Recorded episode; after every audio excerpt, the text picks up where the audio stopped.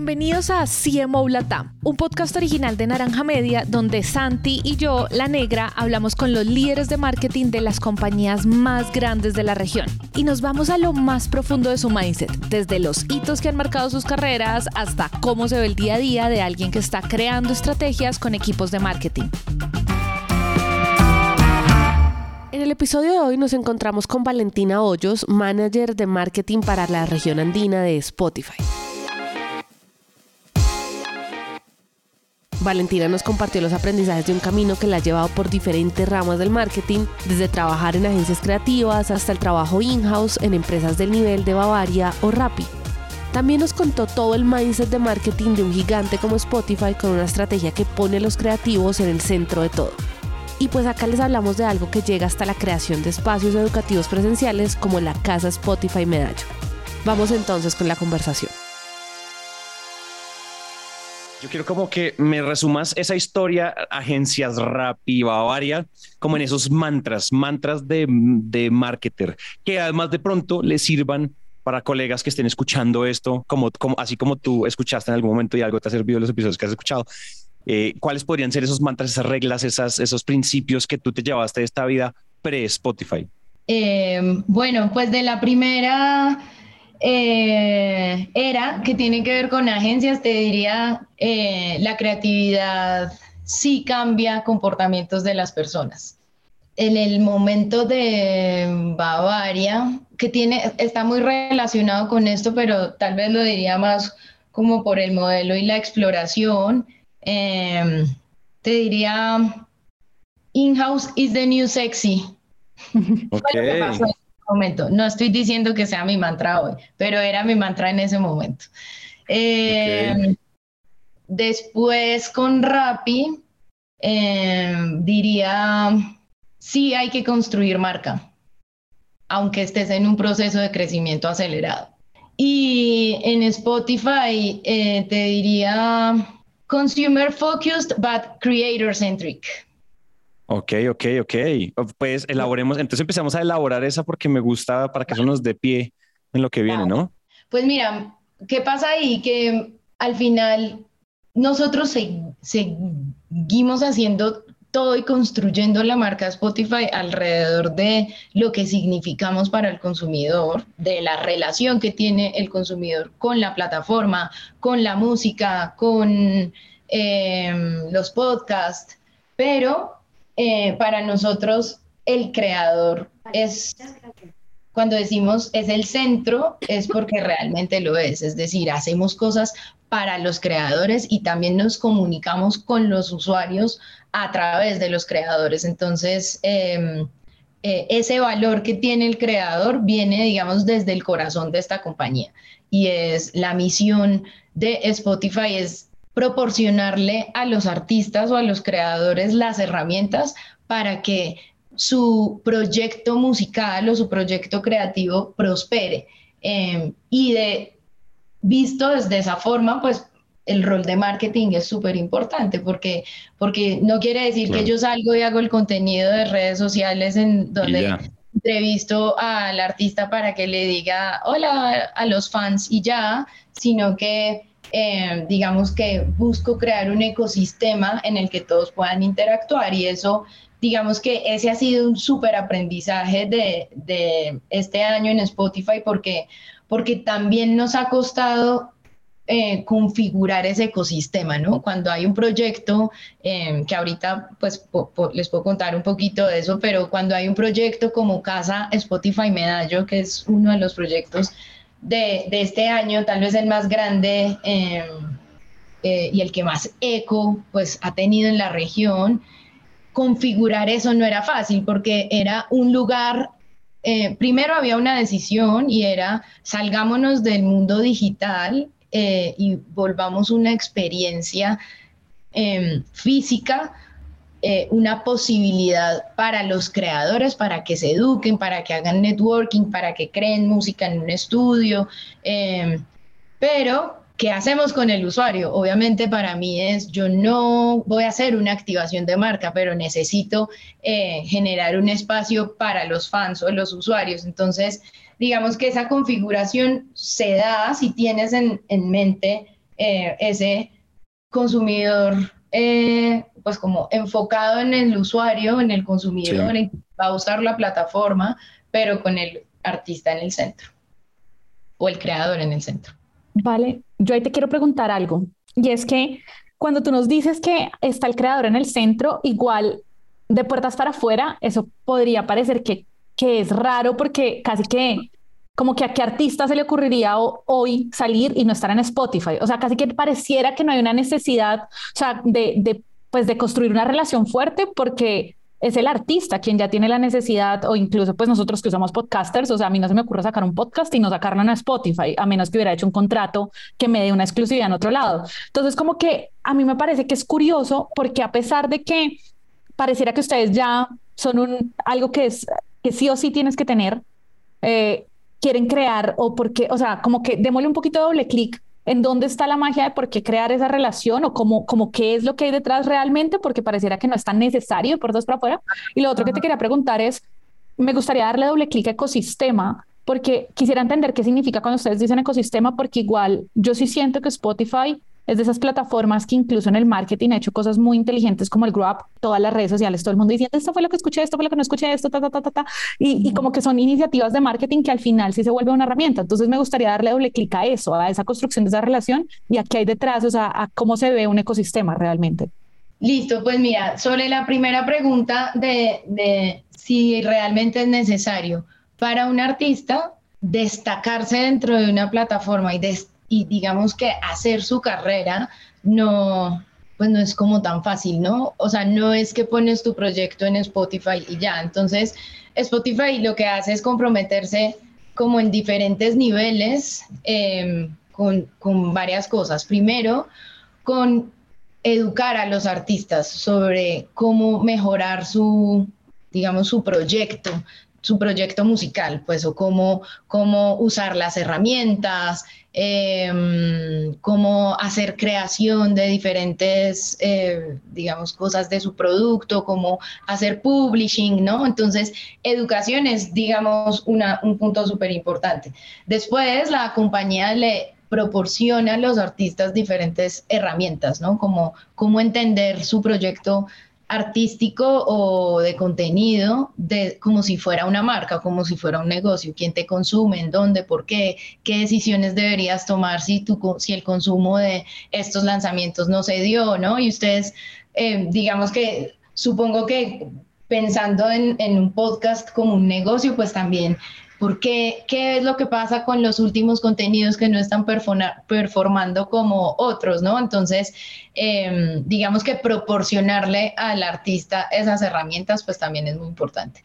Y eh, tercero, digamos, darle visibilidad a lo que hace. Entonces, eh, nosotros tenemos programas como Radar, por ejemplo, que es un programa que se dedica a darle visibilidad a los artistas emergentes. Y esa visibilidad tiene que ver con marketing, tiene que ver con eh, creación de unos singles, digamos, que, que se hacen con la compañía.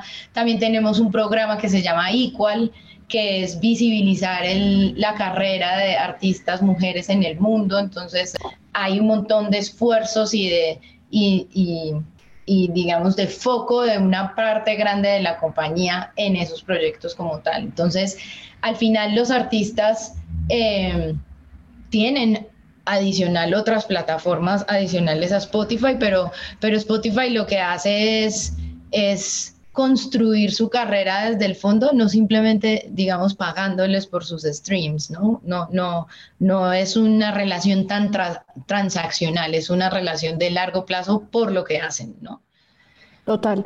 Y mira que ahí me da curiosidad, otra cosa que mencionaste, además, eh, que, que claro, fue muy sonada, que es todo esto de Casa Medallo, y es, ¿qué hay detrás de coger, o sea, una empresa muy digital, full tecnología, pero luego esas, o sea, como esas acciones presenciales y tan localizadas además, eh, yo creo que pues da igual un poco de temor meter ese presupuesto de marketing, porque hoy en día en marketing igual uno siempre puede estar haciendo la conversión de si voy a invertir tantos miles de dólares acá versus si los invierto en digital, cuáles son mis resultados, mi alcance y demás. Entonces, por ejemplo, mm, me gustaría meternos un poquito a entender detrás de una iniciativa como Casa Medallo, eh, como marca, digamos, cuál es el ROI o cuáles son los drivers, porque no sé ni siquiera si es un ROI, de pronto no hay un ROI exacto, sino más bien cuáles son esos drivers que hacen que ustedes digan, sí, no importa, esto va a tener una inversión, pero, pero vale la pena, como ustedes están midiendo que en efecto, que creo que eso incluso está relacionado un poco con el tema branding, y es que muchas acciones de branding,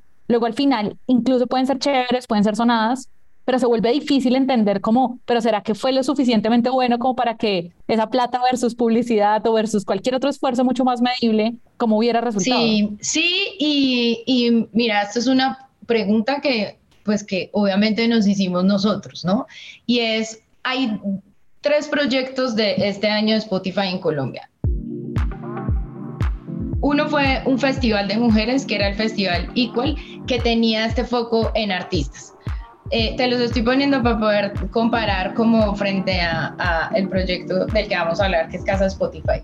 Medallo. Eh, el segundo es una campaña que era una campaña masiva, 100% dirigida al usuario, Em, que decía Colombia, qué chimba como escuchas. Y era un mensaje que estábamos llevando en medios masivos, eh, digamos, eh, que pautamos en todas las plataformas, que tenía una inversión 100% marketing, ¿no?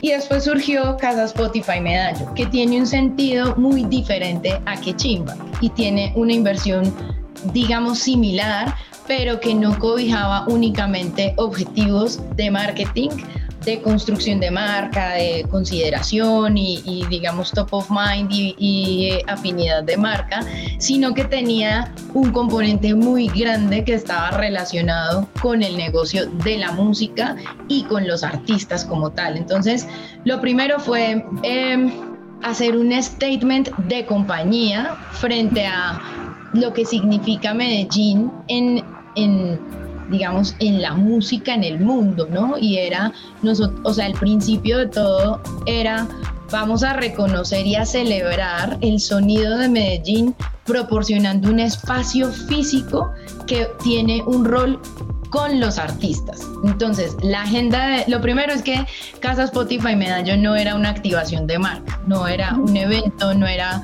eh, un evento como con la misma inversión con la que pones un stand en un festival de música, ¿no? O pues una experiencia en un festival de música. Entonces, eh, Casa Spotify Medallo desde la concepción era, eh, digamos que tenía esa diferencia y tenía la creación nada más como de un es como de un Me Too de ese espacio a nivel digital. Entonces, la agenda de la casa no estaba centrada en los usuarios, de hecho no era un espacio abierto para la gente, que ese fue, era mi primera complejidad para pensar en cómo comunicamos eso si la gente no puede ni entrar. O sea, yo no podía generarle la frustración a medio Medellín. Eh, diciendo para qué me hablas de una casa que a la que no puedo entrar yo y cómo, digamos, cogíamos la casa o la residencia como el elemento que contaba algo que estaba más arriba, que era el sonido de Medellín, que por eso decíamos que chimba como suenas medallo. Entonces, la casa tenía, tiene diferentes elementos. Primero, era un lugar en, en el que eh, la educación era, digamos, donde estaba más concentrada la agenda, educación de artistas emergentes. Quienes entraban a la casa eran artistas que se inscribían e iban a aulas, paneles, era una agenda todos los días hecha para artistas, trayendo, digamos, a la gente más tesa de Latinoamérica a decir, ustedes acá son unos capos haciendo música, nosotros vamos a, perpetuar eso, vamos a celebrar y a perpetuar dándoles un espacio de educación, ¿no? No un espacio de fiestas y ya. Teníamos unos espacios para que los artistas visibilizaran su proyecto, así que hacían unos showcases, teníamos unos espacios para que, digamos, los partners de Spotify, los sellos y toda la gente de la industria pudiera venir a estar en el espacio.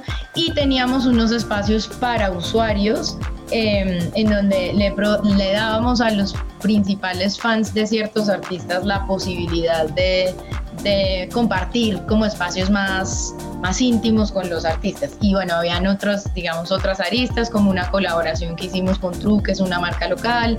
Em, tuvimos como unas acciones específicas y cerramos con una fiesta que era para los usuarios, que se llamó Perreo Perpetuo. En una calle, en un barrio de Medellín que eh, se está convirtiendo como en el, en el distrito creativo. Entonces fuimos sumando todos los elementos, cerrando con uno que, que es eh, la donación de un espacio o de un estudio público para la ciudad.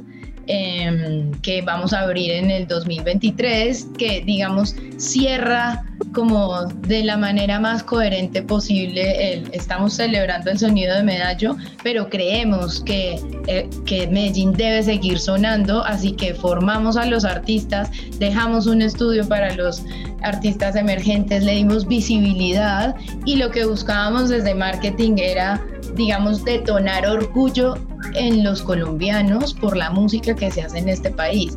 Al final yo no necesité prometerle a nadie que los iba a llevar a la casa, que era un espacio súper chévere y, digamos que hicimos algunas iniciativas para que la gente se ganara las entradas y, y teníamos una estrategia de cómo sacar la casa de la casa, pero lo que pasó era lo que estábamos buscando y era que la gente se interesara por la música que se hace en Medellín y aplaudiera a esos creadores paisas más que se antojara ir a una casa que además no era un bar, no era un espacio de fiesta. Entonces, claro, si me preguntas dónde estaba el ROI, eh, seguramente en, en, concreto, en un número, eh, ni siquiera nos hemos preocupado por, por cuál era exactamente versus la inversión, porque lo que buscábamos como statement de compañía para los creadores se logró lejos de lo que teníamos en expectativa. Digamos que, que la marca se hubiera echado al hombro la responsabilidad de que la música de la ciudad hiciera historia y que los artistas hicieran historia, se cumplió y eso pues como que trascendió. Fue muy impresionante ese proyecto porque trascendió todo lo que buscábamos, incluso desde marketing. Fue como, wow, el impacto para la ciudad fue brutalmente alto, para la industria, para esos artistas que vienen en camino, que si lo comparamos con una campaña como Que Chimba, pues claro, el fin de Que Chimba era llevar un mensaje masivo. Eh, y entonces, pues pautas en, en todos los medios, eh, le metes la ficha a otro tipo de ejecuciones.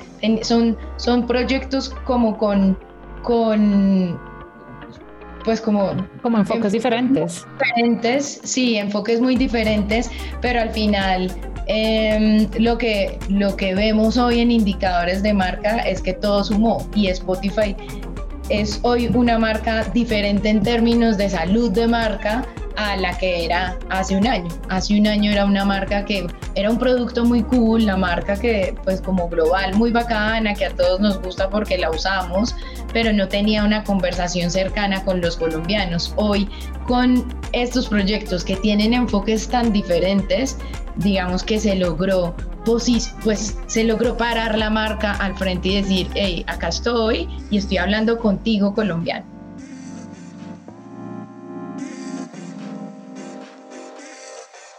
Vale, yo te quiero hacer una pregunta porque quiero aprovechar antes de que se nos acabe el tiempo para algo y es que en realidad yo creo que el mundo de los creadores, llámese creadores de música, de podcast o en general creadores de contenido o incluso artistas, eh, sigue teniendo un tema y es como de eso no se puede vivir. Es decir, uno en un millón le pega, uno en un millón logra eh, realmente todos los días tener un estilo de vida gracias a, a lo que hace, a su arte y demás. Entonces, lo que te quiero preguntar es, en este año que tú has estado en Spotify, ¿cuáles crees que son las claves para que los creadores realmente crezcan, eh, no solo en su arte, sino como en, en, un negocio, en ser un negocio sostenible y un negocio que, que pues sí funciona?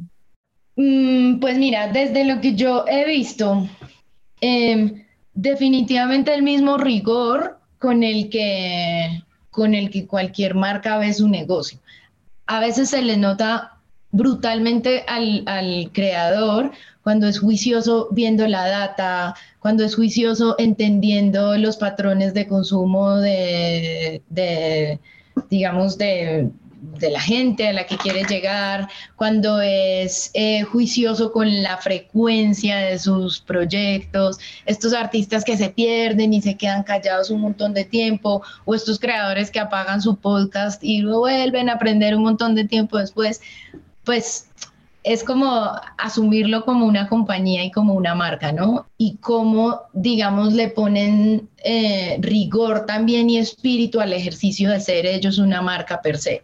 Hoy vemos, digamos, hay un montón de artistas hoy que construyen un imaginario y una historia muy brutal desde lo que son ellos otros que vas al show en vivo y dices, no, es que este, el show se trata de su música y así con ese mismo respeto y esa mística por la música, digamos que va de lado a lado. Otros construyen una marca más basada en ellos y no está mal, lo importante es ese trabajo juicioso de, de ser una marca.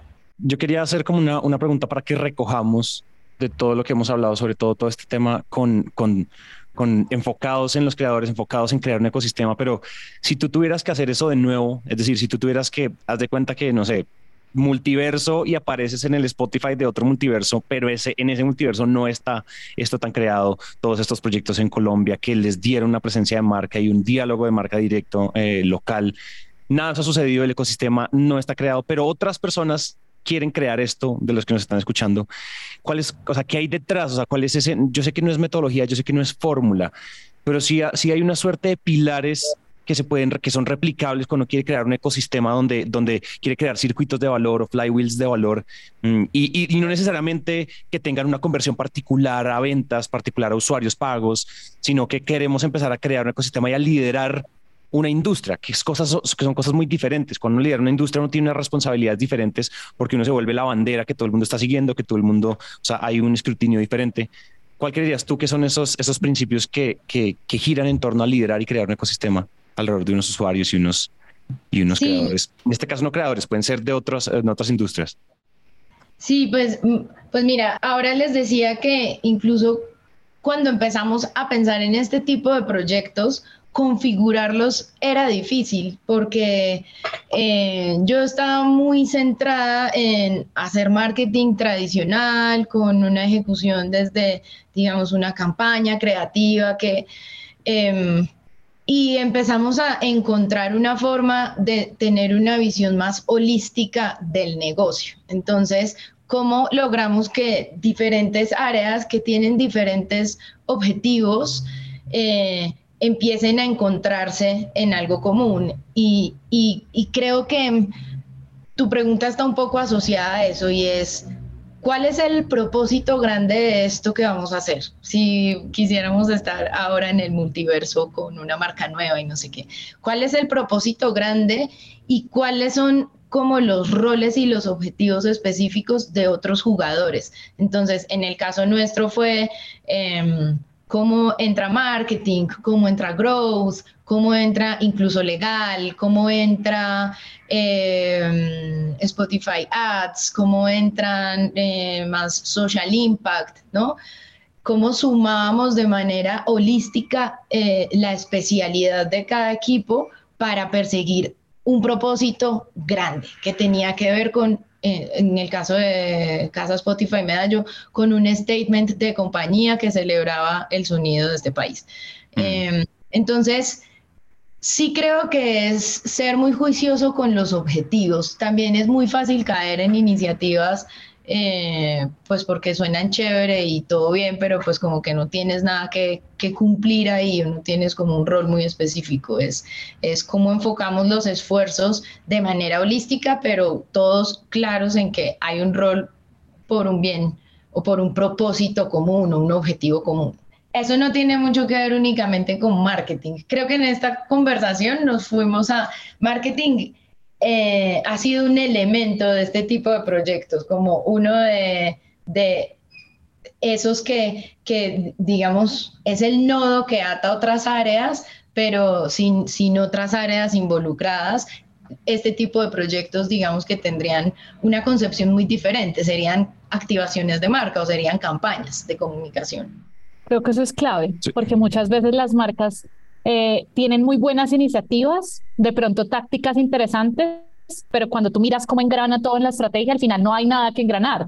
Tienes un montón de cosas sueltas que han estado cool, que genial que lo hagas, pero luego no hay una suma de un uno más uno ¿Qué pasa si no es simplemente un mundo de unos sueltos? Exacto. Y si, y si, lo es simplemente como una acción de marketing, pues después casi que haces una cosa inmensa y después no sabes qué hacer con ella. Porque no, eso te iba a decir. Porque no, o sea, no pudiste impactar a un número tan grande de personas como lo haces pues, con un proyecto de pauta masiva eh, pero entonces después, ¿qué haces con eso que hiciste? Eh, y entonces ahí viene estas eh, responsabilidades loquísimas que les damos al contenido de hacer recaps y después salir a contarle unas historias a la gente que la gente no le interesa. ¿Qué pasó en una activación de marca? ¿no? entonces, sí, definitivamente es cómo, cómo sumamos todos para un objetivo más grande hay, algo muy interesante de esto y es que hay una, hay un, o sea, el marketing engranado en una, o sea, cuando el marketing se concentra en, como dice Simon Sinek, en el infinite game, en cómo yo aporto una misión particular independientemente de mi, de mi retorno a corto plazo, suceden, o sea, es mucho más fácil que se gesten lo que Gladwell llama como los tipping points, como esas bolas de nieve que tú simplemente, que Spotify en este caso como marca simplemente empuja ¿cierto? Y esas cosas ruedan solas, como el wrap up, como Casa Medallo, como que chimba, claro, todos con sus guardadas proporciones, variables y estrategias, pero tú simplemente Spotify o una marca que logre esto liderando ecosistemas lo que hace es poner cosas que la gente va a alimentar ellos. Es decir, yo hago sí unas inversiones iniciales, un setup inicial, pero esto después ya no es mío, ¿cierto? Eso es lo mismo, o sea, lo mismo que pasó con desde Plaza Sésamo hasta lo que ha pasado pistas de Blue hasta Spotify. Suena muy chistoso el paralelo, pero es como creamos esas bolas de nieve que después se gestionen solas y que se vuelvan parte de la cultura y no parte de una estrategia. Cuando deja de ser parte de un marketing mix y se vuelve más parte de, parte de la cultura de mi ecosistema, ahí yo creo que estamos logrando lo que queremos hacer y es, y es permanecer y es que la marca permanezca, ¿no? Y pasar de ser top of mind a ser top of heart y un montón de cosas donde la asociación de marca se vuelve probablemente el asset más poderoso que finalmente eventualmente el equipo de Growth está, está, está monetizando. Y dice, oiga, eso de Casa, el día que lanzamos Casa Medallo, todo el mundo se volvió premium. Ok, eso es otra, eso es otro, eso es otra discusión que si bien, si bien eventualmente sucederá y es y, genial que suceda, pero ese, o sea, los activos, o sea, la, la, marca se vuelve un activo. Eso hablábamos mucho con el CMO de José Cuervo, no sé si escuchaste la entrevista, pero hablamos que finalmente no hay nada más valioso que lo que uno después puede hacer con su activo, con su marca poderosa. Es decir, la marca poderosa es una plataforma para lo que sea así querramos cambiar, vender esto, vender lo otro, el modelo cambie, dejar, esos, dejar esas acciones que después se autolideran y después se autogestionan con la comunidad es súper poderoso. Mira qué es lo que pasa con Rapt.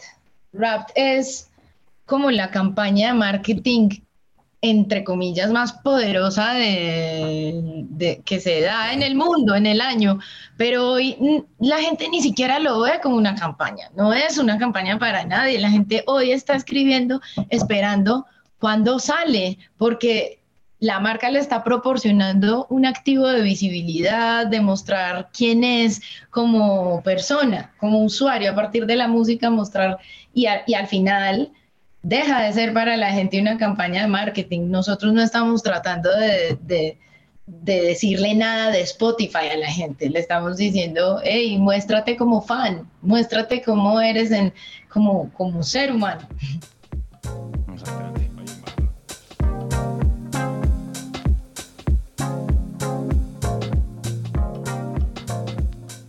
Agradecemos a Valentina por su tiempo. Recuerden que este es un podcast original de Naranja Media en el que también queremos mantener la conversación viva con ustedes. Así que si pueden escribirnos por nuestras redes sociales, arroba naranja media pod, quizás utilizar el hashtag CMOLATAM o por WhatsApp al más 57 317 316 91 96.